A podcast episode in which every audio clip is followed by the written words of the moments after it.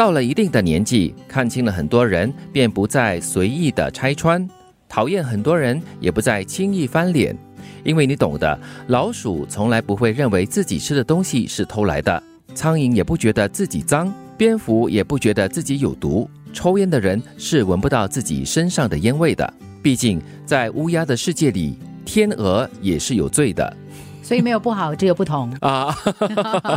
每个人都会站在自己的立场，或者是身处的境地里面来看对方，或者看另外一个人，所以看的角度跟心态都是不一样的。嗯，再不然的话，就是在这个世界里面是有老鼠的，肯定也有苍蝇、蝙蝠，我们都要接受他们，都要和他们共处。嗯，也要提醒自己啦，每个人的对事物的认知、你的高度、你的深度是不一样的。对啊，而且都要经过了一定的这个岁月跟经历过后呢，你才能够就是比较沉着、比较成熟的看待某人某事哦，也不要过于高高在上了。对，因为苍蝇有问题嘛，那么老鼠就有罪过吗？嗯，他们都是这个地球上的其中一条生命嘛。对，没有所谓的对错、好或不好的，你也有你。的一个缺点，所以啊，他到最后就是说了，在乌鸦的世界里面，天鹅也是有罪的了。你看，天鹅都给人高高在上，或者是很纯净、很洁白、很纯洁的感觉哈。但是他在另外一个世界里面，他可能就是一个罪犯了哈。对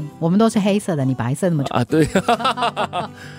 我们越长大，就越要明白，年纪带给我们的是通透，所以很多事到最后都不是真的解决了，而是算了。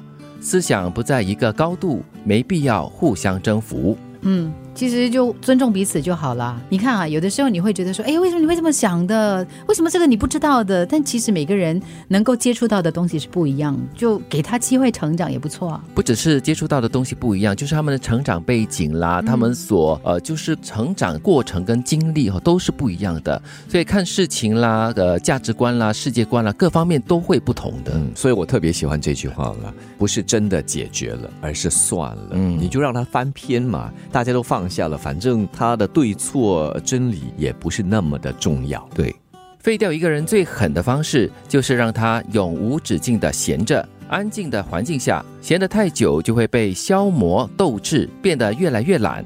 鞭策从来都不是磨难，自生自灭才是对懒人最狠的惩罚。